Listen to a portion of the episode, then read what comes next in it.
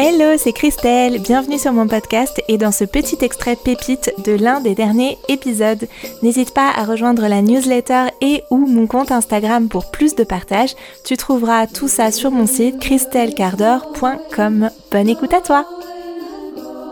j'avais envie de vous parler voilà de comment on, on priorise, qu'est-ce qu'on priorise, qu'est-ce qui vient nous rendre la priorisation difficile parce que c'est quelque chose dont je parle souvent avec mes clientes en coaching et qui euh, qui est un vrai enjeu en fait. Je me rends compte plus j'avance, plus je me rends compte à quel point en fait c'est pas si simple de prioriser, c'est une vraie compétence de prioriser et ça vient toucher à différentes sphères, à différentes zones de notre euh, à la fois de notre fonctionnement et de nos notre casquette d'entrepreneuse. Quand on pose beaucoup d'actions, est-ce qu'on le fait de manière indistincte sans percevoir ce qui a véritablement de l'impact?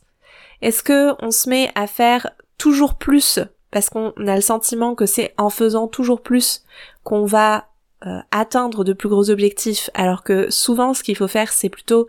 euh, choisir avec plus d'intention les actions qui vont être vraiment déterminantes, qui vont avoir vraiment de l'impact?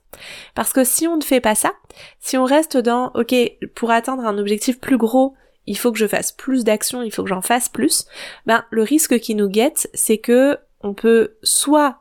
aller vers le burn-out parce que tout simplement, ok, on va peut-être effectivement atteindre des résultats plus importants, passer à un nouveau cap, atteindre un nouvel objectif avec notre entreprise, mais ça se fait au détriment de notre santé, de notre bien-être et on se rajoute toujours plus de choses dans notre assiette à faire, toujours plus de pain sur notre planche.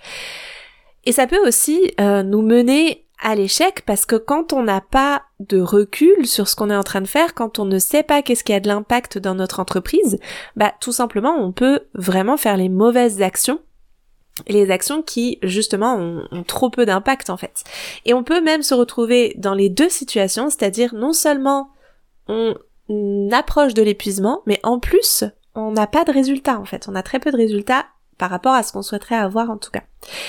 Et évidemment, ça c'est absolument ce qu'on veut éviter puisque on n'a pas signé ben, ni pour l'échec ni pour le burn-out. Nous, on est là pour réussir avec notre entreprise, pour se créer une belle vie et pas ce que je vais appeler un bagne d'entrepreneuse où ben, on est pieds et poings liés à notre travail, on travaille euh,